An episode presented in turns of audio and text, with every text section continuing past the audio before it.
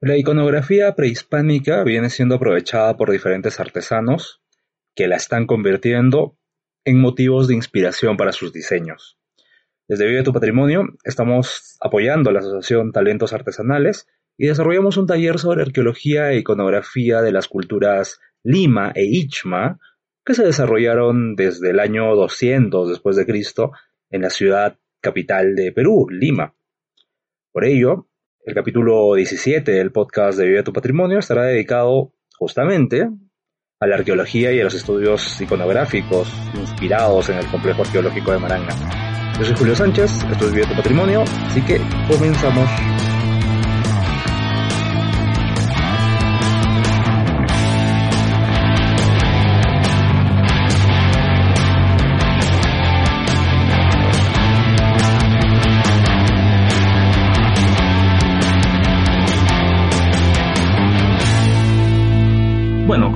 Entonces. El plan de esta presentación, así como la hicimos el año pasado en el marco de las actividades que venía haciendo Talentos Artesanales, es empezar a aprovechar la información que disponemos desde la arqueología para el estudio de la iconografía prehispánica, ¿correcto? ¿Por qué nos interesa la iconografía prehispánica? Porque podemos aprovechar los iconos, los símbolos que encontramos en los diferentes soportes, tanto cerámica, textiles, eh, mates pirograbados, metales, entre otros elementos que son descubiertos a través de metodología arqueológica. Nosotros nos interesa desde el Wakafest y sobre todo desde la Dirección de Infraestructura trabajar los sitios arqueológicos que se encuentran dentro de la universidad. Y a partir de ello ampliarnos al a lo que hoy en día se denomina el complejo Maranga. ¿Y qué es el complejo Maranga? Es una serie de sitios arqueológicos que se encuentran ubicados dentro de la Universidad Católica y en las inmediaciones. Entonces lo que vamos a hacer hoy día es repasar desde qué hacemos los arqueólogos, pasando por qué es Maranga, que es nuestro objeto de estudio, y empezar a revisar cuáles son las principales expresiones o elementos iconográficos que encontramos en las excavaciones, ¿correcto? En la parte de iconografía no me voy a centrar mucho en lo que es la teoría, en la historia del arte. Voy a tocarlo muy simplemente porque en realidad no nos interesa esa parte teórica, sino lo que nos interesa es ver los elementos. Para los arqueólogos, desde hace muchos años trabajamos y desarrollamos nuestras propuestas teóricas en base a lo que observamos en los en las vasijas, en base a lo que observamos en los objetos que encontramos mientras hacemos las excavaciones. Entonces el arte ha sido un elemento fundamental para, para poder empezar a entender a las culturas, ¿no? Ahora, cuando nos hablamos de culturas, los arqueólogos nos referimos específicamente a una sociedad o un grupo, nos referimos específicamente a un grupo de, de personas o pobladores que están viviendo en un espacio geográfico determinado y que ellos o este grupo humano empieza a elaborar sus elementos de una manera parecida. Entonces, esta manera parecida se va repitiendo en un espacio geográfico y después se va repitiendo en un periodo de tiempo determinado. Entonces, para los arqueólogos, una cultura es una manera de hacer las cosas muy parecida en un espacio geográfico y en un tiempo determinado, ¿correcto? Los arqueólogos empezamos a trabajar eh, por capas, empezamos a excavar y a medida que vamos bajando cada nivel empezamos a encontrar algún tipo de manifestación de esa cultura en particular. Por eso es que siempre en los museos están viendo pues elementos cerámicos, textiles o la misma arquitectura que encontramos en diferentes. El arte además aprovecha mucha de la información que nosotros eh, encontramos para hacer reconstrucciones y poder hacer representaciones. Por ejemplo, para un libro que se llama La Lima antes de Pizarro, que fue presentado hace dos años por una arqueóloga de la Universidad Católica, que es Gilda Coborno, aprovechó el arte de Susana Venegas, quien hizo unas representaciones en acuarelas, en las cuales empezó a retratar o a representar justamente las huacas, como en la foto que vemos a la izquierda, que es la huaca pintada, el templo pintado de Pachacamac, y a la derecha cómo los pobladores habrían estado produciendo los elementos que hoy en día estudiamos para entender esa iconografía, la cerámica. Entonces, a partir de las evidencias arqueológicas, los artistas lo que están haciendo es tratar de representar cómo era la forma de vida en el pasado.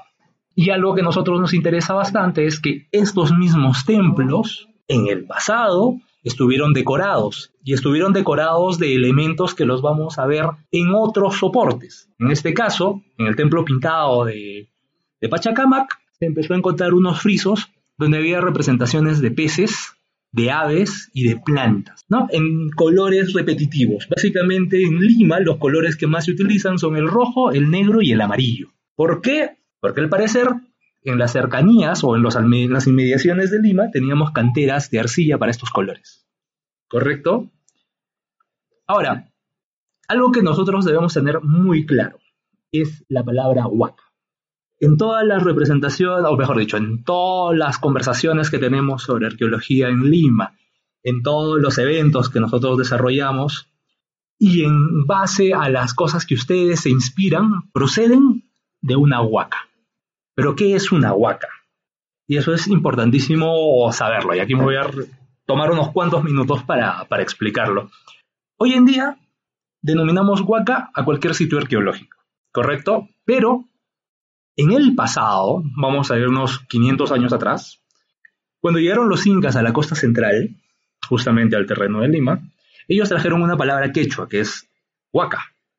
¿Y qué significaba huaca? Huaca significaba cualquier lugar, un espacio, una persona, un objeto, un elemento geográfico que para ellos tenía un valor o un significado y que podía estar eh, ligado a las divinidades, a sus dioses. ¿no? Era algo, básicamente Huaca se refería a algo sagrado. Entonces, muchos de estos templos o espacios arqueológicos eran lugares donde se realizaban algún tipo de actividad ceremonial o algún tipo de actividad ligada precisamente a sus dioses. Por ejemplo, para los incas el mar era, un dios, eh, la tierra era otro dios, los cerros eran dioses. Y muchos de estos templos, curiosamente, estaban ligados a estos espacios. Entonces, estos lugares empezaron a recibir también el nombre de huacas. Pero pasaron los años, llegaron los españoles, estos sitios arqueológicos, estas huacas fueron abandonadas, y con el paso del tiempo empezaron a ser utilizadas como cementerios. ¿Qué sucedía? Que la población, cuando se estaba construyendo Lima, muchas de las personas fallecían y los indígenas no podían acceder a los cementerios ni a las iglesias. Entonces, ¿qué hacían los pobladores con sus muertos? Los llevaban a los sitios de los antiguos, los llevaban a las huacas. Entonces las huacas pasaron de ser lugares de habitación, lugares de ceremonia, para convertirse en cementerios. Más adelante, estos cementerios van a ser objeto de eh, o de robo. ¿Por qué? Porque se buscaba sacar los objetos con los cuales se habían enterrado a los muertos. Entonces empezó pues a considerarse los cementerios como lugares donde estaban almacenados los tesoros y más adelante teníamos ya lugares donde estaban los muertos, estaban los antiguos, estaban los tesoros, y a la vez las huacas empezaron a convertir en espacios eh, de misterio, de fantasmas, de hechicería, de brujería. ¿Qué sucede? Que en muchos de estos sitios arqueológicos precisamente vivieron hechiceros o brujos. Entonces las huaquitas empezaron a tener también una connotación pues mística, ¿no? Y así siguió pasando el tiempo, la ciudad de Lima siguió creciendo y ahora las huacas que antes habían sido consideradas como espacios periféricos o fuera de la muralla de Lima, empezaron a formar parte de la ciudad y quedaron atrapadas en medio del urbanismo, ¿no? Entonces así llegamos al último siglo, donde ya había um, intereses de los peruanos por estudiar su arqueología y empezaron pues a realizar trabajos científicos en estos lugares. Muchos sitios arqueológicos se perdieron en el crecimiento de Lima, pero hoy, por ejemplo, basándonos en la información que proporciona el Ministerio de Cultura y en un trabajo que desarrolló el arquitecto José Hayakawa, sabemos que en Lima existen 538 huacas o sitios arqueológicos. Asumimos que hace 500 años el número podría cuatriplicarse, pero hoy en día tenemos 538, de las cuales casi 500 se encuentran solo en Lima Metropolitana y 43 se encuentran en el Callao. Y a ellas, 19 boquitas se encuentran en la isla San Lorenzo. Y ahora, ¿por qué sitios arqueológicos en la isla? Porque curiosamente, cuando veamos la iconografía, mucha de la iconografía de Lima va vinculada al mar. Entonces, Lima es un espacio donde las culturas se van a desarrollar en torno básicamente a tres ríos principales. El río Chillón por el norte, el río Rímac en el centro y el río Lurín por el sur. Y eso nos va a llevar a que los, algo que hacemos los arqueólogos, hablábamos hace un rato de cultura, y resulta que también, además de ver espacio geográfico, vemos también temporalidades. Lo que nosotros hacemos es básicamente dividir a las culturas por su ubicación y después en el tiempo. ¿No? Entonces, eso nos ha permitido, pues, hablar ya de señoríos o de desarrollos estilísticos, que es algo que se encuentra mucho en la, en la bibliografía arqueológica. Para nuestro interés, solo nos importa lo que sería la cultura Lima y la cultura Ichma, que son los dos nombres que, que siempre vamos a estar repitiendo. ¿Cuándo empiezan los limas? Los limas empiezan más o menos en el 200 después de Cristo. ¿Cuándo empiezan los ichmas? Más o menos en el 1000 después de Cristo. Y después de los ichmas van a llegar los incas, y cuando estaban los incas en la costa central es cuando se va a dar la llegada de los españoles. Entonces, además de hablar de temporalidad, nosotros hablamos de cómo trabajan los arqueólogos. Y básicamente hemos tenido la oportunidad de visitar los sitios arqueológicos, han podido ver los muros de barro o de, o de adobes, pero en los sitios arqueológicos nosotros encontramos muchos entierros. ¿Recuerdan que les dije que los sitios, al ser abandonados, se convertían en cementerios? Pues mucha de la información que nosotros recopilamos procede justamente de las tumbas. ¿no? Y en estas representaciones pueden ver cómo un arqueólogo está procediendo al trabajo de excavación de, una, de un entierro, ¿no? donde pueden ver eh, al arqueólogo en la foto central, al arqueólogo con su brocha, una serie de huesos que van tomando huesos largos, que en estos casos serían este, huesos de las extremidades superiores e inferiores, y a la vez unas vasijas. Curiosamente, la iconografía muchas veces la encontramos en estas vasijas. Y al costado van a ver cómo se hacía el registro de la información manual a partir de dibujos eh, hasta el siglo pasado. ¿no? Hoy en día ya estamos aprovechando la fotografía y ya no solo la fotografía a partir de cámaras eh, normales, sino ya se puede empezar a hacer reconstrucciones 3D y hacer modelados a partir de las fotografías, ¿no? Y cuando les hablaba de la, gran, de la gran cantidad de sitios arqueológicos que tenemos en Lima, me refiero justamente a más de 500, los cuales las hemos ido agrupando eh, en torno a los sitios de mayor dimensión. Y en este plano que se encuentra en el Parque de las Leyendas, grafica bastante bien cómo se estarían distribuyendo los sitios arqueológicos o las huacas dentro del territorio, del territorio de Lima. Pero para todo ello nos vamos a centrar a cómo estaba distribuida la ubicación de los, de los antiguos en Lima, nos vamos a ubicar netamente en Maranga. ¿Y por qué nos interesa Maranga? Porque nuevamente es el espacio inmediato a la Universidad Católica, Maranga es un complejo arqueológico. ¿Por qué complejo? Porque involucra varios sitios arqueológicos. Estamos hablando de más de 100 sitios de grandes dimensiones. La gran mayoría de ellos se encuentra dentro del Parque de las Leyendas. Pero Maranga abarcó básicamente lo que hoy serían los distritos de San Miguel, Pueblo Libre, Breña, parte de Magdalena del Mar parte del Callao y parte de Lima Metropolitana, o mejor dicho, parte del distrito de Lima. Mm, el Huacafest, que es el evento que vamos a desarrollar en un par de semanas, se inspiró justamente en el Camino Inca. Y el Camino Inca es bastante curioso porque es esta vía de comunicación la que va a conectar a todas estas huaquitas que tenemos distribuidas en este espacio. Muchas de ellas, por el mismo crecimiento de estos distritos, ya se perdió. Pero algunas han quedado atrapadas. Nosotros en el campus tenemos tres sitios arqueológicos que quedaron atrapados dentro de la universidad y fue esa una de las razones por las cuales se protegieron. La otra gran masa se encuentra pues en el Parque de las Leyendas. Y en esta, en esta imagen pueden justamente ver la cantidad de sitios que se encuentran en las inmediaciones de la universidad, ¿no? Nosotros en la universidad tenemos tres sitios arqueológicos. El gran acumulado de sitios arqueológicos lo van a ver hacia el lado izquierdo. Cruzando la avenida Venezuela va a estar la Universidad San Marcos, que también tiene una serie de sitios arqueológicos. Y si nos vamos hacia el otro extremo, ya entrando hacia la frontera de Lima, Breña y Pueblo Libre, vamos a tener a la Huaca Mateo Salado. Entonces estamos hablando de más de 100 sitios arqueológicos. Si nos vamos 500 años atrás, este plano habría estado lleno de manchitas grises, porque cada una de estas manchitas grises representa pues un sitio, arqueológico, ¿no? ¿Cómo están constituidas las huacas? Hablamos pues que eh, ahora nos referimos a Huaca, o, le damos el nombre de Huaca a un sitio arqueológico. Ese no, no necesariamente ese fue su nombre cuando estuvo en funcionamiento. Es el nombre que nosotros le hemos dado en los últimos 100 años, ya sea por el distrito en el que se encuentran, el arqueólogo que lo investigó o algún dato histórico que le da alguna referencia. Pero en general, eh, los sitios arqueológicos no sabemos cómo se llamaba. Pero en cuanto a su arquitectura, vamos a tener dos grandes diferencias.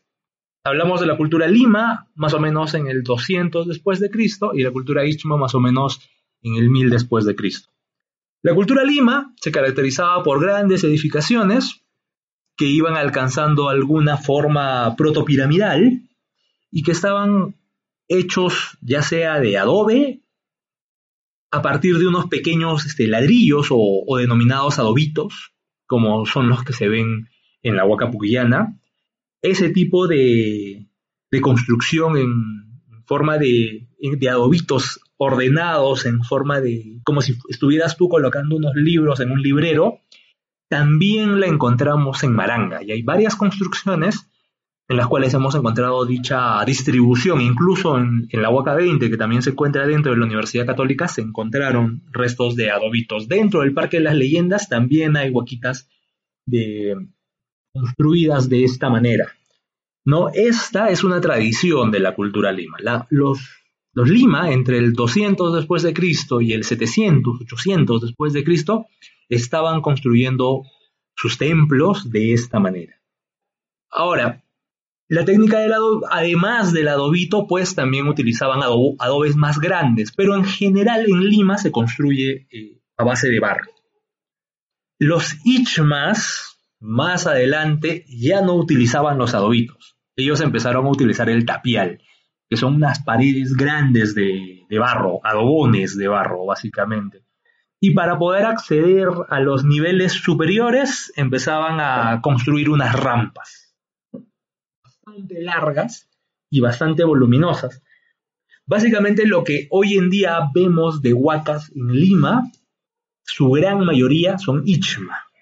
Y curiosamente los ichmas tenían otra costumbre, que construían sus estructuras sobre estructuras lima. Es decir, los lima ocuparon o utilizaron los espacios y una vez que, se, que los abandonan, van a pasar un periodo de tiempo más o menos de 200, 300 años, van a llegar los Ishmas y ellos van a aprovechar buena parte de la arquitectura preexistente para construir sus templos. No todas, pero la gran mayoría de las huacas que vemos en Lima hoy en día son de, época Ishma, ¿no? Los Ishmas van a, controlar gran parte de Lima y ellos van a coexistir con los incas. Cuando llegan los incas a, Lima más o menos en el 1430 después de Cristo, Lima no cambia mucho. Maranga, que es el espacio que nos interesa, tampoco cambia mucho. ¿Por qué? Porque parece que estos señoríos, Maranga, quedan en buenos términos con los incas. Y por ende las modificaciones eh, son mínimas. Según las crónicas, eso no pasaría con las poblaciones que estaban cruzando el río Chillón, los cuales no se aliaron al movimiento cusqueño y pues muchas de ellas fueron o destruidas o este, sus poblaciones trasladadas o llevadas a otros, a otros terrenos. En el caso de Maranga, Maranga parece que se, se alía a los, o se alinea con los intereses del Tahuantinsuyo y por ende buena parte de su estructura se va a mantener. ahí todo claro? ¿Tienen alguna consulta en torno a esta parte del, de, de la presentación? ¿Algo que no les haya quedado claro? Dime, Rocío.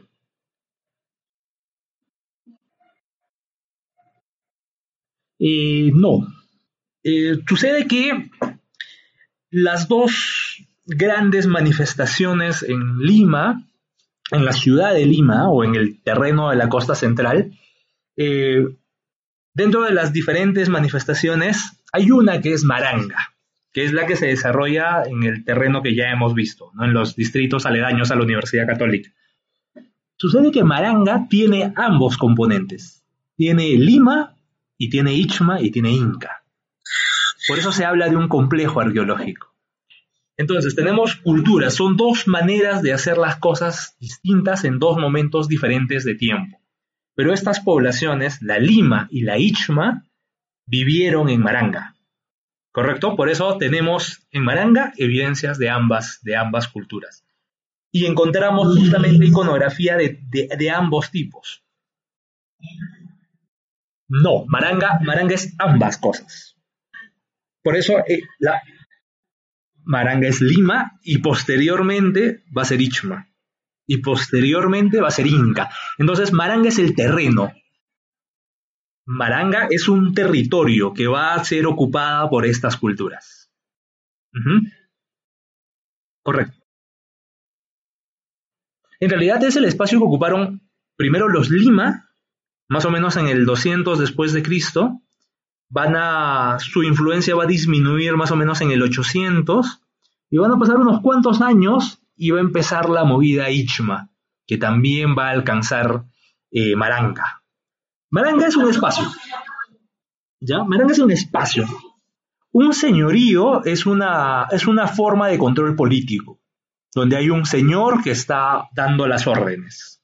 Entonces, las crónicas nos hablan del señorío Maranga, porque eh, cuando llegan los españoles, los incas acá, y posteriormente los españoles, hay señores que están gobernando en Maranga. ¿Correcto? Sobre los Lima no sabemos mucho porque están mucho más atrás. Entonces, y curiosamente, los Ichmas construyen sobre los Lima. Siguen utilizando sus, sus templos y empiezan a construir sus, nuevas estructuras. Por eso estas estructuras altísimas que alcanzan hasta 15, 20 metros de altura, cuando nosotros empezamos a llegar al piso y empezamos a excavar hacia abajo, encontramos cosas lima. Entonces, Maranga era un espacio de mucha utilidad o muy eh, requerido por las poblaciones. Es por eso que Maranga tiene una ocupación más o menos, a ver, calculando, más o menos desde el, desde el año cero después de Cristo. ¿No? Ya hay ocupación Estamos hablando de una zona que ha sido ocupada, ¿qué? Dos mil años, sin parar. Entonces, no se habla de no lo que yo quiero que ustedes entiendan es que no hay una cultura maranga.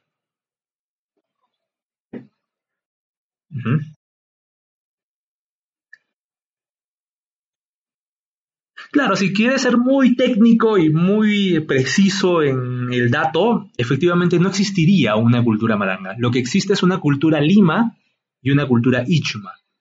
Parte de los limas se van a desarrollar en Maranga. Y va a pasar el tiempo y los ichmas se van a desarrollar también en Maranga.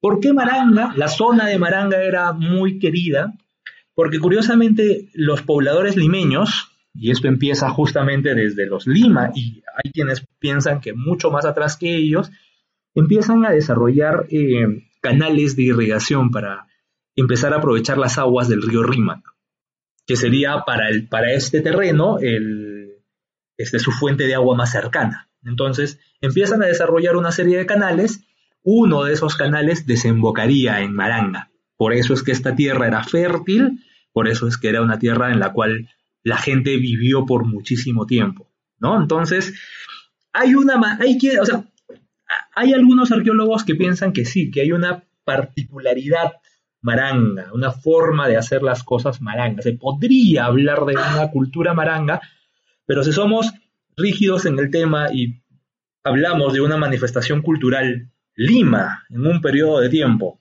e Ichma en otro periodo de tiempo, ambas se desarrollaron en Maranga. ¿Cuál es lo bonito de Maranga? Que en Maranga tienes ambas culturas y después de ellas lo inca y después de ellas la colonia en este mismo territorio.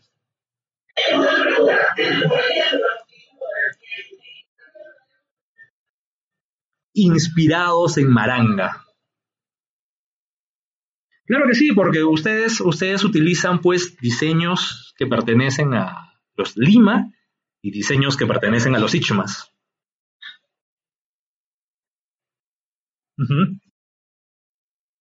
Claro.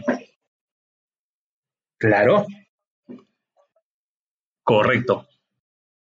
Claro, porque, porque Pugiana perteneció a la época Lima, fue construida en la época Lima y posteriormente va a ser reutilizada por los Ichmas.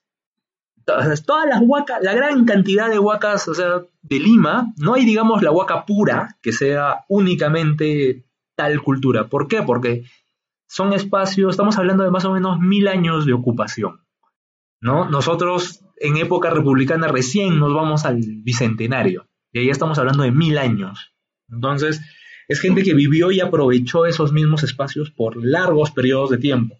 Incluso los diseños que vemos en Ichma son, curiosamente, diseños mejorados, ligeramente transformados, pero el icono del pez se mantiene en Lima y se mantiene en Ichma. ¿No? Entonces, ahí lo que ustedes deberían plasmar es que están inspirados en las huacas del complejo Maranga o en la iconografía que se encuentra en el complejo Maranga. ¿No? Es para, tener clara esa, esa diferencia. Lo que ustedes tienen que entender es que arqueológicamente hablando existe una cultura Lima que se va a desarrollar a partir del 200 después de Cristo hasta aproximadamente, lo cual tampoco es, digamos, este, claro, pero se estaría desarrollando hasta el 800 después de Cristo. Y de ahí tenemos un hueco de más o menos 200 años en la que, venga, es una transición en la cual los arqueólogos aún están que debaten qué sucedió en esos, en esos años. Lo que sí tenemos claro es que en el 1000 ya había una cultura Ichma desarrollándose en todo este territorio. Y cuando ustedes vean las investigaciones arqueológicas o vayan a los museos, de cualquiera de estas huacas se van a dar cuenta que van a encontrar desde cosas lima hasta cosas incas, por la ocupación que se le dio a los espacios. Entonces, eh, yo sí pienso que la manera correcta de, difundir los productos es ya sean aprovechando iconografía lima o iconografía ichma, pero inspirados en el complejo maranga. Esa sería la manera correcta de, definir el producto, como una inspiración.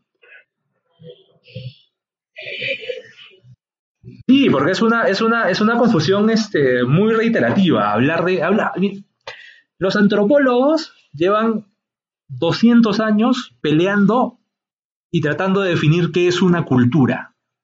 ¿No? Y los antropólogos se basan en gente viva. Nosotros que estudiamos a los muertos, gente que ya no nos puede hablar ni decir qué pasó hace 500 años, menos vamos a poder acercarnos a qué es una cultura. Entonces, nosotros vemos la cultura a grandes rasgos, a partir de elementos materiales. Y ustedes justamente están aprovechando esos elementos materiales para generar productos o contenidos aprovechando esa iconografía. Entonces, utilizarlo como inspiración me parece la forma correcta de decirlo, ¿no? Y otra cosa, cualquier persona que vaya a un museo o ahora vea los documentales o con constante publicaciones o videos que están pasando sobre Lima y su arqueología, siempre se habla de cultura Lima, cultura Ichma y cultura Inca. No se habla de cultura maranga. ¿no? Maranga es un terreno dentro de esta complejidad. Y, lo bonito de Maranga, además de sus más de 100 sitios arqueológicos, es que tiene la continuidad de ocupación. Entonces aquí encontramos cosas limas, encontramos cosas ichmas, encontramos cosas incas. Por eso Maranga como inspiración es algo bastante fuerte. Exactamente. Exactamente. Esa sería una manera correcta. Las huacas de Maranga está bien dicho. El otro es el complejo arqueológico de Maranga, ya es más el conjunto que más nos interesa a los arqueólogos, pero para su público, que les hablen de las huacas de Maranga, ya... Y es más, si les preguntan, ¿y dónde está Maranga? Justamente son las huacas del Parque de las Leyendas, las inmediaciones a la Universidad Católica, a la Universidad San Marcos, no todo lo que se encuentra en esta zona. ¿Alguna pregunta adicional? ¿Queda clara esa parte?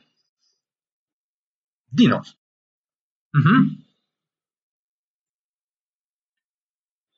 Ok. La Huaca 20 nosotros la hemos excavado. Ha sido tu pieza, lo bonito de tu pieza y de tu inspiración es que procede de un contexto arqueológico excavado. O sea, una tumba excavada por arqueólogos. ¿Por qué no ha sido declarada Patrimonio de la Nación? Porque la Huaca 20 tiene una peculiaridad. Es un cementerio. ¿Ya?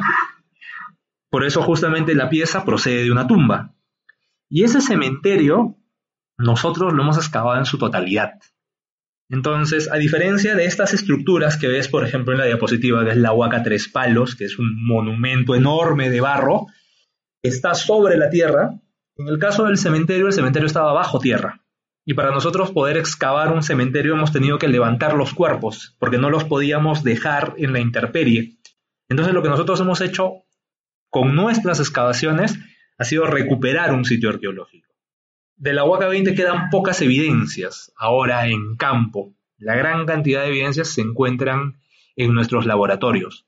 Entonces, cuando tú, si te dicen dónde está la Huaca 20, se encuentra dentro del campus de la Universidad Católica y era un cementerio.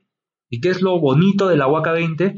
Que es uno de los cementerios excavados por arqueólogos más grandes del Perú. ¿Por qué? Porque hemos encontrado más de 800 cuerpos enterrados ahí y todos han sido, no han sido guaqueados ni nada por el estilo, todos han sido recuperados por arqueólogos utilizando metodología científica. Entonces, cada sitio arqueológico tiene su, peculiaridad. Dime, Están en la Universidad Católica. Así es. No, todavía no están en exposición. Eh, hay planes de exponerlos, pero toda la información ahorita se encuentra en, en la universidad bajo custodia de la universidad. Y ya no, ya no podemos, ya no podemos declarar el sitio arqueológico porque ya lo hemos excavado. ¿Ya? Lo que estamos declarando como patrimonio son los objetos. Entonces es muy probable que la vasija en la cual te has inspirado ya sea patrimonio cultural. Nosotros hacemos un proyecto de inventario, las analizamos y luego le entregamos esta base de datos al Ministerio de Cultura. El Ministerio de Cultura tiene un plazo por los recientes acontecimientos, se ha alargado en demora, pero este, al final nos entrega un documento en el cual nos dice tu pieza es patrimonio cultural de la nación y tiene un código tal. Entonces después podríamos ver cuál es esa pieza y hasta buscarle el código para que tú sepas mi pieza está inspirada en un objeto patrimonial y puedes poner hasta el código del objeto.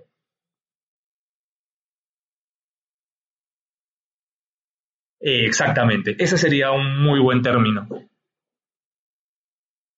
Sí, o sea, si ustedes en la presentación de la próxima semana manejan ese lenguaje, quedaría muy bien. Artesanía inspirada en la iconografía de las huacas de Maragna. Eh, no necesariamente, porque para que sea patrimonio también necesitas saber de qué se trata. Y para poder saber, necesitas excavarla. Entonces, si tú vas a una huaca que, nunca ha sido intervenida, vas a ver este, básicamente un cerro de, barro, ¿no? una lomita de, de barro, de adobes. Y es a partir de la excavación cuando empieza a tomar forma. ¿no? Entonces, uno en realidad trabaja sobre patrimonio. La manera correcta es primero declarar la huaquita patrimonio y después excavarla, ¿no? La Huaca 20 es un caso muy particular, eh, diferente, es, es un caso particular, único, porque es un cementerio. El caso de los cementerios son, un tema bastante diferente, ¿no? Pero este, sí, está dentro de estas 538 huacas que les mencioné en cantidad total en Lima. O sea, la huaca 20 está considerada dentro de esa cantidad.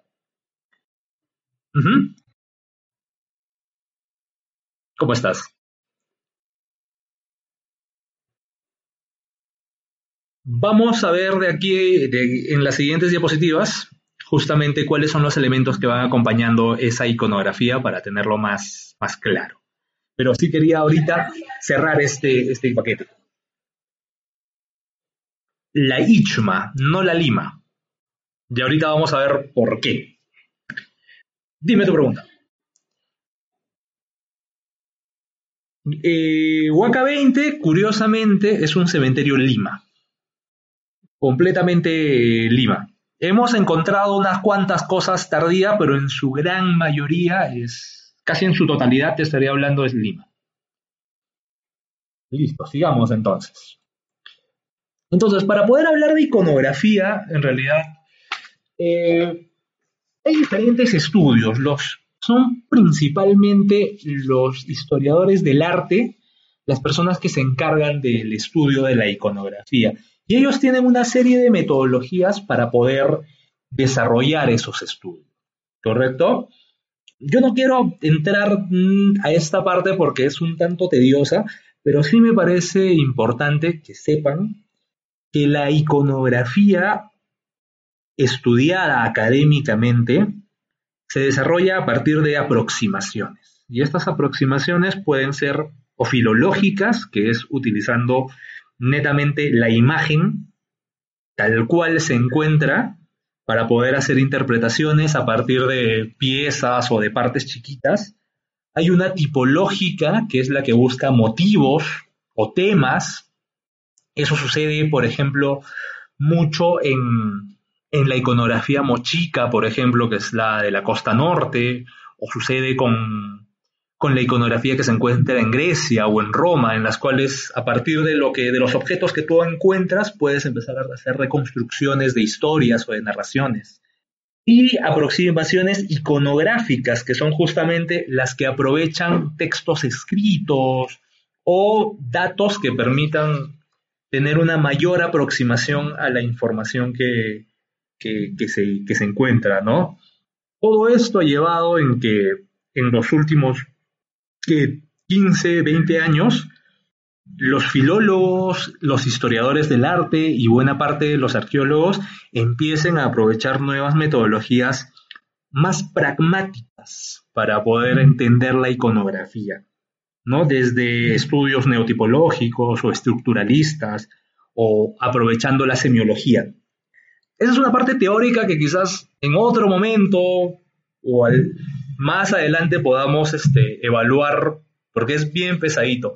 Pero para lo que a nosotros nos interesa, básicamente vamos a aprovechar la semiótica y hablar de lo que son los iconos, los índices y los símbolos. ¿Por qué? Para la iconografía Lima e Ichma esto es útil porque no tenemos ningún texto escrito que nos diga qué representan estos elementos. Nosotros los encontramos y podemos ver triángulos, o podemos ver alguna forma que se asemeja a un pez o una ave, o podemos ver líneas, cuadrados, puntos, rombos, pero no tenemos, a diferencia de otras culturas, textos escritos que nos digan qué representaban. Eso sucede, por ejemplo, en Egipto o en Grecia, en los cuales existen textos que dicen tal elemento representa tal cosa. En Perú, en los Andes, carecemos de esa información. Y para épocas tan tempranas como lo Lima 200 después de Cristo o lo Ichma 1000 después de Cristo, carecemos aún de textos escritos que nos digan qué simbolizan. Entonces, para nosotros nos interesa básicamente qué es un icono, una representación que puede ser un triángulo, un cuadrado y que tenga una semejanza, una relación con un significado con lo que nosotros pensemos. Un icono es básicamente un elemento que nos va a representar algo. Un índice es una relación, tiene que ver, el índice ya no es solamente el icono o la línea que está siendo retratada en el soporte, sino también va vinculado al soporte en sí. ¿Y a qué me refiero a eso? Ya nos interesa el icono en una cerámica, el icono en un textil, el icono en una pared de barro, el icono en un metal. ¿Por qué? Porque ya estamos hablando de algo más, más sólido, es un indicador de algo. Es decir, los peces se representaban o en cerámica o se representaban en paredes o se representaban en textiles. El índice nos está hablando ya no solo de la representación, sino también del soporte. Y finalmente el símbolo, que es algo a lo cual ya estamos más alejados. ¿Por qué? Porque el símbolo ya nos habla de ideas, de pensamientos. ¿Qué es lo que pensaba esa gente? Y nuevamente nos referimos a 200 o a 1000 años atrás, a 500 o 1000 años atrás, en los cuales básicamente no sabemos qué pensaba esa gente. Y les voy a poner un, ejemplo bien claro. Nos vamos a referir a la cruz, por ejemplo. Un icono, una cruz como icono nos puede hablar de salud, por ejemplo. Tú ves una cruz y automáticamente puedes imaginarte el servicio de salud o ahora que estamos en época de pandemia estamos viendo en los botiquines o en diferentes espacios cruces. Y esas cruces nos están hablando inmediatamente de salud. Es un icono. Pero si estamos caminando y vemos una cruz en un cementerio, se convierte en un índice, en un indicador. ¿Por qué? Porque nos está hablando de ese espacio sirve para algo. Y si hay cruces es porque aquí se está enterrando gente.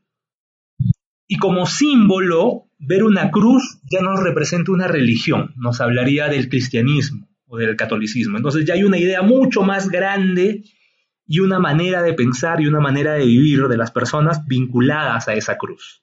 No sé si me dejo entender la diferencia entre lo que es un icono como un elemento que, gráfico, simple y colocado en diferentes lugares, como un indicador, como un índice en el cual ya no solo ves el elemento, sino ves el contexto y el símbolo va referido a lo que pensaba la gente, a lo que hay mucho más detrás, al significado de ese, de ese icono, ¿no?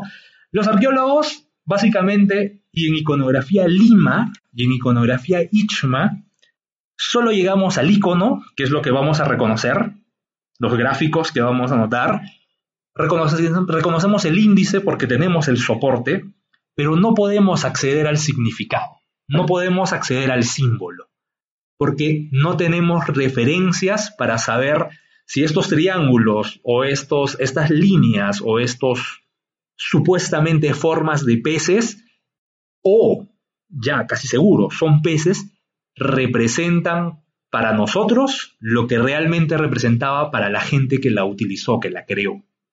¿Correcto? Entonces nosotros nos vamos a quedar, solamente podemos llegar hasta el segundo. ¿Les queda clara esa parte? Exacto. Básicamente para tú entender un símbolo necesitas hablar con la gente viva. Y en arqueología no podemos hacerlo. El índice es el soporte, básicamente. Yo tengo un cuadrado o un triángulo en una cerámica. Y ese cuadrado y, o ese eh, triángulo, curiosamente, se repite en muchas cerámicas. Entonces debe ser un índice que nos representa algo con la cerámica. Y el icono es básicamente la figura. Entonces, en iconografía Lima y en iconografía Ichma, lamentablemente solo podemos llegar al nivel del índice. No podemos acceder aún al significado, al símbolo. ¿Correcto? Entonces, esos conceptos para el estudio de la iconografía son más que suficientes para, para poder contar o narrar las historias. ¿No? Pero hay que tenerlo claro, a veces uno especula, pero la chacana representaba para los antiguos peruanos tal cosa. No, en realidad no, no sabemos si representaba eso. Tú piensas que representa eso, pero a ciencia cierta, no. De los incas, podemos, digamos, eh, inferir algún significado porque tenemos documentos escritos, las crónicas, hubo unos cuantos cronistas que trataron de retratar el significado de las, de las cosas, pero no de todo. Entonces, pero estamos hablando de los incas, 1500. Pero si nos vamos muchos, cientos de años atrás, en realidad no tenemos datos para saber cuál es el significado real de tal elemento. ¿Ya? Eso hay que tenerlo bastante claro. No es malo, no es una limitación. Lo que sucede es que la información llega hasta ese nivel. Aún no hemos podido acceder al nivel superior. ¿Correcto? Y eso justamente nos lleva a la iconografía prehispánica. Curiosamente, la iconografía prehispánica está basada en iconos, que es lo que nosotros vemos en los objetos, y en indicadores, en índices, que son los soportes con el, gráfico o con el icono colocado. No entramos a significados, pero encontramos, por ejemplo, en la parte inferior la chacana, o en la segunda fila podemos encontrar formas de peces. Entonces, asumimos que son peces. En la tercera parte ¿Qué son? La tercera línea, felinos, quizás, podrían ser, parecen gatos, o podrían ser, y entonces ya entramos a duda, ¿no? ¿Por qué? Porque no sabemos realmente qué, qué representaban, asumimos que representan algo. Ahora, esta figura va a cambiar en un textil, se va a ver diferente en una cerámica, se va a ver diferente en un mate, va a ir cambiando, ¿no? Igual con las formas de abajo, que son las, estas cruces o chacanas, ¿no? Escalonadas, van a ir cambiando de acuerdo al soporte. Lo que vemos arriba, en la primera fila, ¿qué son? No, no lo sabemos, pero curiosamente lo vamos a tener retratado en, en muchos elementos. Y en la parte inferior, las llamitas, asumimos que son llamas, ¿no? Porque hemos visto varias gráficas y sobre todo asumimos que son llamas porque los incas representaban mucho esta figura. ¿No? Y hay textos escritos que nos dicen pues que efectivamente se habla de, se habla de, de llamas, ¿no? Entonces, la iconografía prehispánica en los Andes, en Perú básicamente, tiene esa limitación, que como no hubo escritura, o al menos eh, los elementos que nosotros los arqueólogos y los historiadores consideramos escritura no ha sido aún traducida, ¿no? Se supone que los quipus eran un medio de comunicación o una forma de escritura, pero no estamos del todo, este, aún no hemos podido, pues, eh, desentrañar los misterios que tenían estos, estos lenguajes, ¿no? Entonces la iconografía prehispánica, como les digo, que se queda en eso, en iconos, que son las cosas que vemos, y en índices, indicadores, los soportes, dónde están ubicados, los colores y este tipo de cosas. Pero no hemos podido llegar a un, a un nivel superior. Y eso nos lleva justamente a lo Lima, ¿no? Curiosamente, las poblaciones de Lima se van a desarrollar en los Andes centrales, en estos territorios, y van a ir también teniendo formas particulares de hacer las cosas, ¿no? Desde triángulos, este, desde formas eh, en forma de espirales, ¿no? Y van a representar también a su forma de vida, ¿no? Por ejemplo, utilizaban mucho estas formas lenticulares o utilizaban estas ollas de, de cuerpo globular. A la vez representaban animalitos, como el que van a ver en la parte superior izquierda, ¿no? Felinos, los empezaban a retratar, o empezaban a retratar elementos tanto a personas con, con peces, por ejemplo, que va a ser la segunda foto de la fila inferior, ¿no? en la cual tenemos una persona apoyada sobre lo que asumimos es un, un pez o una raya. ¿no? En la foto inferior derecha, en la primera, parece ser un, parece ser un molusco, una concha marina, básicamente lo que están, lo que están representando. Los limas lo que hacían era aprovechar vasijas cerámicas en pasta de color naranja. ¿Por qué? Porque sus canteras de arcilla precisamente eran canteras de color naranja y van a empezar a utilizar colores muy básicos, el color negro, el color rojo y el color blanco para empezar a representar sus, elementos. De estos colores va a haber algunas variaciones hacia el rojo más pálido o hacia el morado o hacia el marrón, pero en general se van a quedar en estos colores. ¿Correcto? ¿Cuáles son las representaciones que ellos tenían? Entonces aquí, por ejemplo, pueden ver claramente iconos. ¿Y a qué me refiero por iconos? Primero puntos en los cuerpos, triángulos, líneas rectas, rombos, o este, medias lunas o este, espirales, que son sus elementos básicos, sus iconos básicos. ¿Sobre qué? En este caso, sobre un soporte que es la cerámica. Pero van a empezar también ellos a representar figuras, ya cosas más figurativas, más elaboradas. Y algo que se, que se repite mucho en Lolima, ya que estamos hablando solamente de Lolima, es la figura de un pulpo. Hay un estilo cerámico que se llama el entrecruzado. Los norteamericanos lo denominaron el interlacking. Y esto hablaba de figuras que se iban entrecruzando unas con otras. Y estas figuras partían de, un, de una cabeza principal. ¿no? Entonces ellos creían que estos entrecruzados eran los tentáculos de este pulpo. ¿no? Entonces, en esta imagen, por ejemplo, que procede de una olla que está en el Museo de Antropología, Arqueología, Antropología e Historia del Perú, se puede ver justamente una figura central, no sé si la notan, que son dos ojos y una boca, y este, a partir de eso van a empezar a salir una serie de tentáculos, ¿no? Entonces se van a encontrar formas hexagonales, trapezoidales, generalmente apéndices, puede que estos apéndices terminen en cabezas, pero va a ser una forma de representar de los Lima. Otra forma era justamente la cabeza sonriente, ¿no? que se va a encontrar ya no solo en cerámica, sino en murales. Hay un, sitio arqueológico que se llama Cerro Culebras, que está en el Valle de Chillón, donde se encontró este tipo de murales con este tipo de cabezas.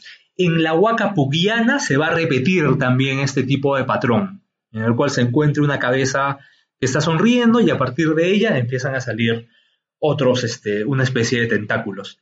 Y otra forma muy recurrente van a ser, ya para las épocas finales de, Lima, va a ser justamente los rombos y estas, em, y estas especies de, serpientes, ¿no? Que salen de las, de las figuras. Este tipo de rombos y este tipo de serpientes son justamente las que van a aparecer en buena forma en Maranga.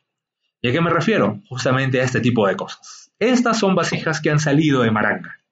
La central, la que están viendo al medio, ven justamente dos cabezas, es justamente el pulpo. Acá no tenemos la cabeza sonriente, tenemos el pulpo, del cual están saliendo los brazos a los alrededores. Lo mismo se va a repetir en otros, en otros soportes. Vas a tener los rombos y vas a tener estos entrecruzados que, que van a ser una forma de arte lima. Este tipo de formas vean bien los colores que se utilizan, ya no van a aparecer más adelante. Cuando veamos lo Ichma, lo Ichma es una cosa totalmente diferente, pero se desarrolló en el mismo territorio eh, Lima, pero bastantes años posteriores, ¿no? Entonces, estas vasijas que están viendo acá, todas proceden del agua K20, justo del sitio arqueológico que, que excavamos en la Universidad Católica. Y son formas que se van a encontrar en el Parque de las Leyendas y en las otras huacas que pertenecen al complejo Maranga. Y cuando empezamos a ver vasijas de otros lugares de Lima, tanto en Lurín como en Chillón, curiosamente las figuras, las formas, el tipo de cerámica, el color, va a ser bastante similar. Entonces, esto es básicamente Lima. Cuando hablamos de la cultura Lima, en su cerámica y en su iconografía nos estamos refiriendo justamente a estos diseños y a estos colores. ¿Qué significó esto? Venga, no tenemos ni la más mínima idea. Lo único de lo que estamos seguros es que estaba vinculado a, elementos del mar. ¿Por qué? Tiene sentido. Maranga está sumamente cerca a la Costa Verde y cuando hemos realizado las excavaciones en los sitios arqueológicos hemos encontrado muchas evidencias de huesos de pescado, de conchas marinas, lo cual nos hablaba pues de la vida marítima que tenían estas poblaciones. Pero venga, la cerámica no era el único elemento en el cual se encontraban estas figuras. Ahora, por ejemplo, fíjense bastante en la foto de la esquina superior izquierda, ¿no? que tiene estos colores amarillo, entre blanco, amarillo, un rojo y el negro. ¿Ven el textil que se encuentra hacia la mano derecha de esta foto, en la, en la parte superior, el que dice figura 7, banda de tapiz dentada y excéntrico? Tiene formas similares, pero ahora está en un tapiz ya estamos hablando de telas. Si nos vamos hacia el otro lado, tenemos una tumba que fue encontrada en la Huaca Pugiana, en la cual se encontraron justamente mates que tenían grabados elementos que se encuentran también en la cerámica. En textil de la cultura Lima, por la antigüedad que tiene y porque curiosamente sus cementerios estaban bajo tierra actual, es que se encuentran pocas evidencias de textiles, más hemos encontrado cerámica. ¿no? Entonces, digamos, el, repositorio o el soporte más común para hablar de iconografía lima va a ser la cerámica. Pero también tenemos otros elementos como son los textiles y los mates que nos permiten ver iconos lima. ¿Correcto? Entonces, estas formas son sumamente recurrentes y cada vez que ustedes vayan a algún museo o vean Lima, cultura Lima, siempre van a notar que estas formas son recurrentes. Pero este tipo de formas son completamente diferentes a esto. ¿No? Y esto ya es Ichma. ¿Cómo es que se pasó de aquí a esto? Es justamente una de las grandes eh, preguntas que tiene la arqueología hoy en día. A ver, ¿qué sucedió en ese periodo de tránsito, en esos 200 años entre el fin de los Lima y el comienzo de los Ichumas? Hay, quienes piensan que son poblaciones distintas, ¿no? poblaciones que están viniendo de dos lugares diferentes. Es una alternativa. Hay quienes piensan que efectivamente en 200 años cambiaron muchas cosas, muchas formas de percibir el mundo. Y hay otra cosa. En Lolichma, lo que van a figurar son las representaciones, lo que va a ganar espacio es la representación de seres humanos. Mientras que en Lolima se está hablando de figuras, de pulpos, de figuras extrañas, de rombos, o de caras así medias este, que no son humanas, en Loichma cambia totalmente la percepción. Aquí ya empiezan a aparecer las personas, los rostros, las actividades, las personas con vestimenta, o en el caso, por ejemplo, de la figura central, ya vas a ver a una persona tocando agarrando un, pájaro. Supuestamente los arqueólogos asumen que está tocando una flauta en forma de ave, o en las, o en las fotos que tienen las letras A, B, C y D, eran incluso representaciones vestidas, ¿no? Incluso cargando elementos, ¿no? Notan cómo va cambiando la percepción de, del uso de la cerámica. Incluso las formas van cambiando. El tipo de ollas que utilizan estas personas son diferentes. Esto ya es Ichuma. La población aquí está haciendo las cosas de manera diferente a lo Lima. Y por ende está utilizando iconos diferentes a los Lima. Y eso nos lleva justamente a este tipo de representaciones, ¿no? Que son las cosas que se han ido encontrando dentro de, lo Ichma entre lo Maranga y lo Pachacamac donde empiezas a ver ya incluso formas incas vinculados a, las cosas ichmas. Y algo que se van a dar cuenta en lo ichma es que resaltan mucho las caras humanas. ¿no? Eso se llaman este, cara goyete, lo denominan los arqueólogos. Pero la misma cerámica empieza también a tener representaciones de aves, nuevamente vemos peces u otros eh, otras maneras de hacer las cosas, incluso los colores de la cerámica va cambiando, ¿no? Los iconos que se utilizan aquí son también diferentes. Y aquí, por ejemplo, podemos ver triángulos paralelos, triángulos, eh, formas en S, volutas, X, figuras escalonadas, ¿no? Formas ondulantes, que son muy diferentes a lo, que se utilizaba en Lima. Incluso las, las mismas repito, la forma de las vasijas también ya ha cambiado, ¿no? Acá utilizan asas mucho más pequeñas, asas cerca al cuello de la vasija, incluso las vasijas ya tienen caras, ¿no? La forma de hacer las cosas en la época de era muy diferente. Y sus soportes también. Ellos ya empezaban a utilizar el metal y la madera para empezar a retratar a sus personajes, ¿no? Entonces, por ejemplo, podemos ver los mates incluso ya tienen otras formas y otras representaciones. Nuevamente, ya se está destacando más al humano. Por eso se considera, y también cuando se habla de señoríos, al parecer muchas de estas vasijas están representando justamente a señores, a personas, a personas de, de poder. Y por eso algunas de ellas incluso eran vestidas, con los trajes que vamos a empezar a encontrar en las tumbas que excavamos. ¿no? Y los textiles, acá por el paso del tiempo, la ubicación de las tumbas, a diferencia de los Lima que enterraban en cementerios masivos, estos señores empiezan a enterrar en las plataformas, es decir, ya no está en contacto con la tierra, sino están en los templos más elevados. Por ende, el nivel de conservación de los textiles también ha sido mucho mejor y eso nos ha permitido pues llegar a formas estilizadas como este pez. Este tipo de formas ya no las vemos en, en la época Lima. Incluso ya podríamos empezar a reconocer especies. Hay algunos arqueólogos que se atreven a, a decir que estas representaciones están hablando de especies de peces. Pero también ya empezamos a ver humanos, como en la parte central, ¿no? Y los colores que están utilizando también van a empezar a tener variaciones. Los ichmas tienden a tener un uso del color mucho más, más diverso que los lima, ¿no? En el caso de la cerámica, básicamente han tenido vasijas de color de pasta, color naranja, color rojiza, o por el tipo de cocción, me refiero a los hornos que utilizaban, podían llegar a tener colores bastante oscuros por oxidación, ¿no? Y poder empezar a utilizar de, un mayor, de una mayor gama de tintes para hacer las pinturas. ¿Y qué significa tener acceso a mayor cantidad de tintes? Que ya había comercio. Quiere decir que estas poblaciones Ichma se estaban vinculando ya a poblaciones de la sierra o a poblaciones que estaban más allá del río Chancay o hacia el sur, ya a territorio Chincha, por ejemplo. ¿no? Entonces ya había un tráfico de productos mayor, lo cual permitía que los artesanos en este caso tengan acceso a mayor cantidad de recursos para hacer sus elementos.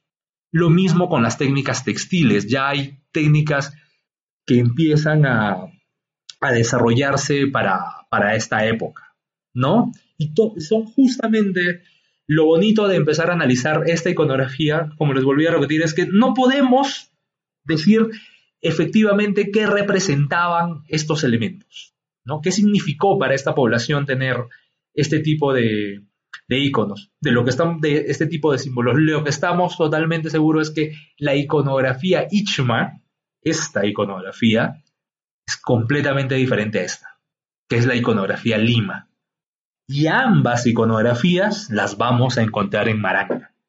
¿Por qué? ¿Por cuál es lo bonito de Maranga? Lo bonito de Maranga es que ha sido un terreno, un territorio construido por los hombres desde más de 2000 años de antigüedad, que ha ido creciendo poco a poco, las poblaciones se han ido desarrollando en esta, en esta parte de Lima, han desarrollado sus templos, han desarrollado sus viviendas, han tenido sus cementerios, han desarrollado su vida cotidiana, han desarrollado su vida ceremonial. Han sido generaciones tras generaciones de personas viviendo en estos territorios. Han pasado por la época que nosotros los arqueólogos hoy en día denominamos Lima, que para nosotros va desde el 200 después de Cristo hasta el 800 después de Cristo para posteriormente pasar a un nuevo a una nueva manifestación cultural que sería la Ichma, que empezaría más o menos en el 1000 hasta el 1400 después de Cristo, para que después se dé el contacto con los incas, más o menos en el 1430, 1440, donde Maranga va ya no va, a no va a sufrir mucha transformación. En realidad, los Ichmas que viven en Maranga durante la época inca sigue siendo la misma población y va a llegar posteriormente en la época eh, de la conquista española. Maranga es riquísimo por la gran cantidad de, evidencias arqueológicas, por la gran cantidad de huacas y sobre todo porque lo bueno de Maranga es que se vienen desarrollando investigaciones arqueológicas constantes. Entonces, cada año tenemos mayor cantidad de información, mayor cantidad de vasijas, mayor cantidad de iconografía, lo cual nos permite pues conocer cada año un poco más de cómo era la forma de vida de los antiguos peruanos. Y en cuanto a la iconografía, Maranga es un importante lugar en el cual vas a encontrar las manifestaciones tanto Lima como Ichma en un mismo espacio. Esa sería toda la parte de la presentación. Y bueno, sus preguntas. ¿Quedó claro qué, qué hay que reforzar en esta parte?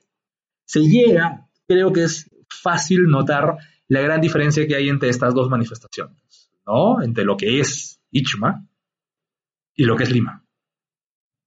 Es bastante claro. ¿Qué les ha parecido? Preguntas.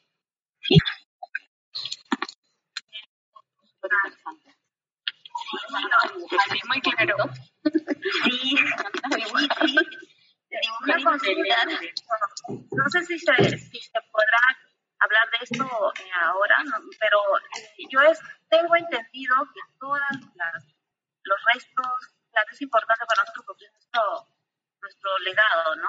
Para todos, pero todas las huacas son propiedad privada, ¿verdad? No, las huacas, todas las huacas le pertenecen al Estado.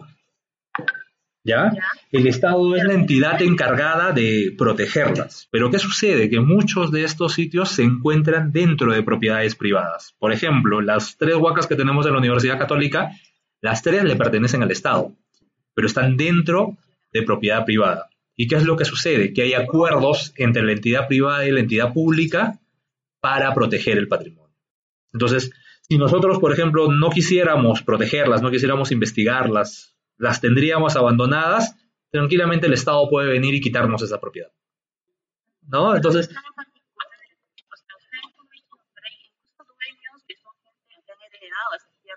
están incluyendo huacas.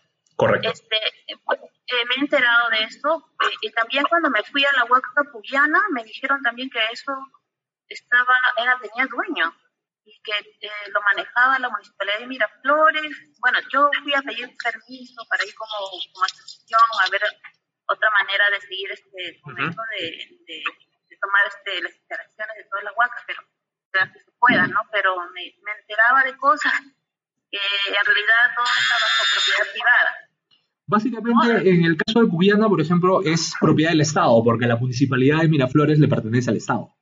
Es la entidad este, nacional de, administrar el, territorio, ¿no? Entonces, este, cada, sitio arqueológico tiene su caso particular, ¿no? Y cada entidad que se encuentra alrededor de la misma, pues, llega a acuerdos con, el Estado para ver la mejor manera de, de protegerlo.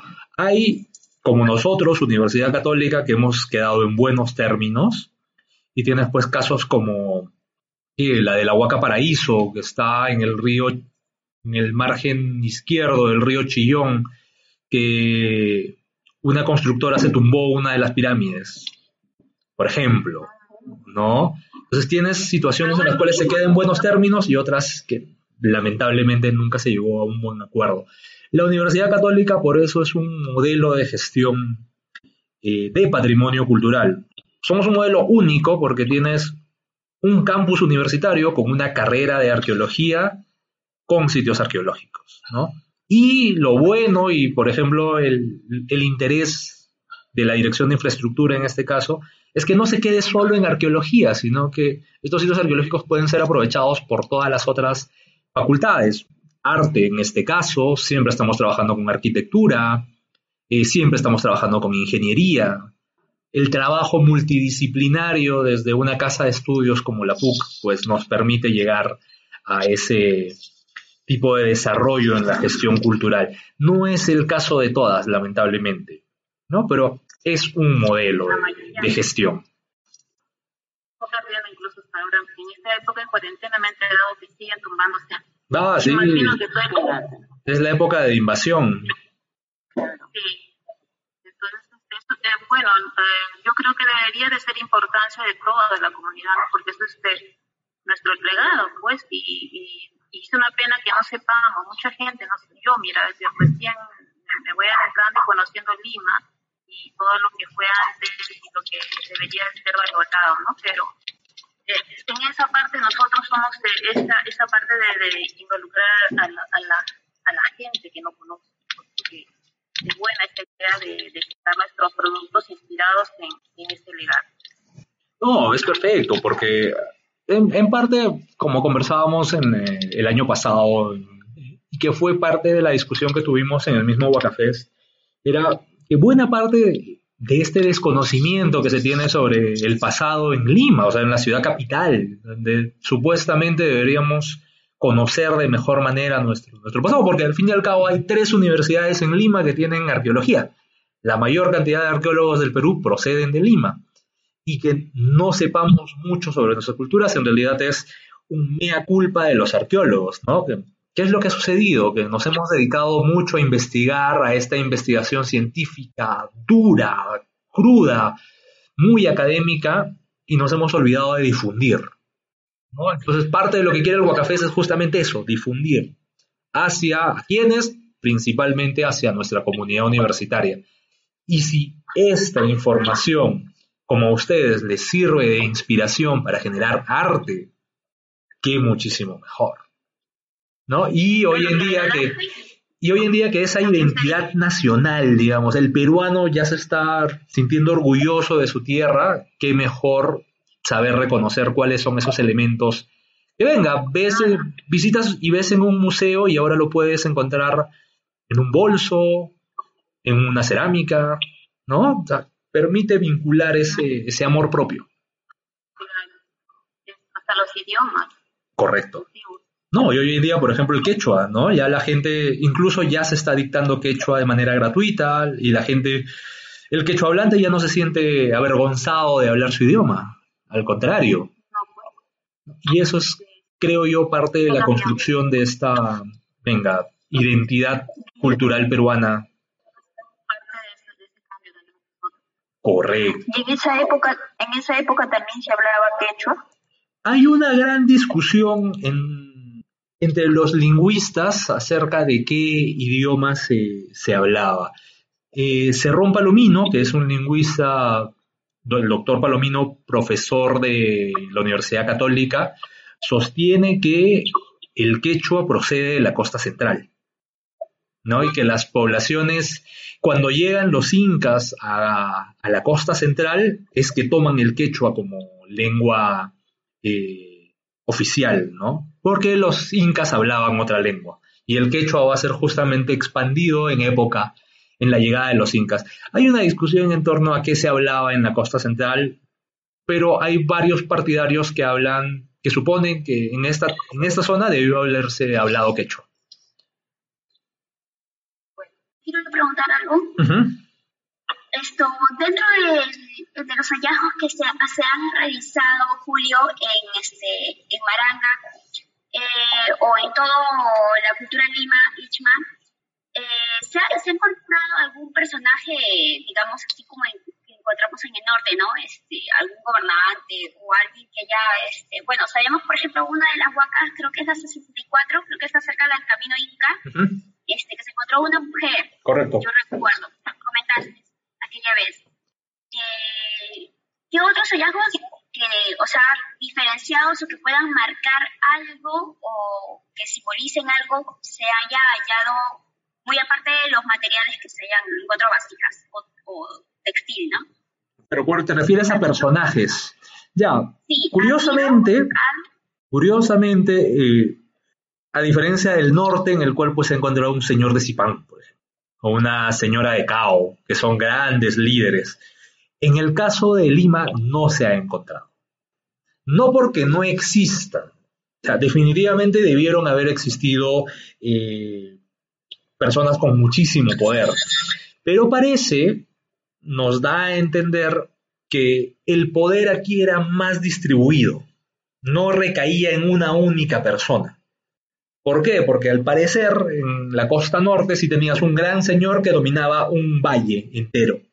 En este caso, parece que estamos hablando de zonas pequeñas, ¿no? Por eso en Lima, por ejemplo, vas a encontrar zonas en Lurín, vas a encontrar otra zona arqueológica en Ate, vas a encontrar otra zona arqueológica en Surco, vas a encontrar luego la zona de Maranga, si te cruzas el río Rímac, vas a encontrar este, los colliques que están también distribuidos por allá. Entonces parece que había señores poderosos, pero con un poder más restringido. Y al parecer no todo recaía en una sola persona, sino recaía más en un grupo eh, más diversificado. Digamos, tendrían una organización un tanto más, más no tan estratificada como lo habrían sido las culturas del norte. ¿No? Son peculiaridades de la Lima. No hemos encontrado así al gran señor magnificente en Lima, no. Si existió, no lo hemos encontrado. Eso le llamaba señorío. El señorío es una forma, es una forma de gobierno. Existen diferentes este, este, este, formas de, gobernar al, pueblo. Los arqueólogos consideran que en la época Ichma, por ejemplo, era de señores. Entonces ya no se habla del gran señor del Valle de Lima, se habla pues del señor de Baranga, se habla del señor de Pachacamac, se habla del señor de Surco, del señor de Ate, ¿no? Los Coyis que están cruzando el río Rímac, exacto. Entonces estamos hablando de muchos señores, de muchos gobernantes, de muchas organizaciones, pero curiosamente todas estas organizaciones políticas compartían la misma cultura. Todos construían sus templos o sus huacas de la misma forma, todos elaboraban su cerámica de la misma manera, utilizaban los mismos, las mismas canteras de arcilla, ¿ya? Entonces, por eso ahí hablamos de la cultura Ichma. Muchos señores en la época Ichma. Y parece que algo similar estaba sucediendo en Lima. En la época Lima, me refiero. En la cultura Lima, de la misma manera, tenía diferentes focos, diferentes gobernantes. Aún no llegamos a concluir qué tipo de organización política tenía, pero los encontramos en diferentes lugares, curiosamente, produciendo su cerámica de la misma manera, enterrando a sus muertos de la misma manera.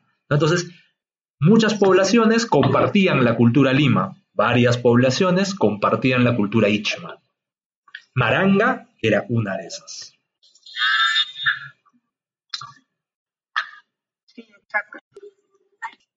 Perfecto. Entonces, siendo las 3 y 40, me voy a almorzar.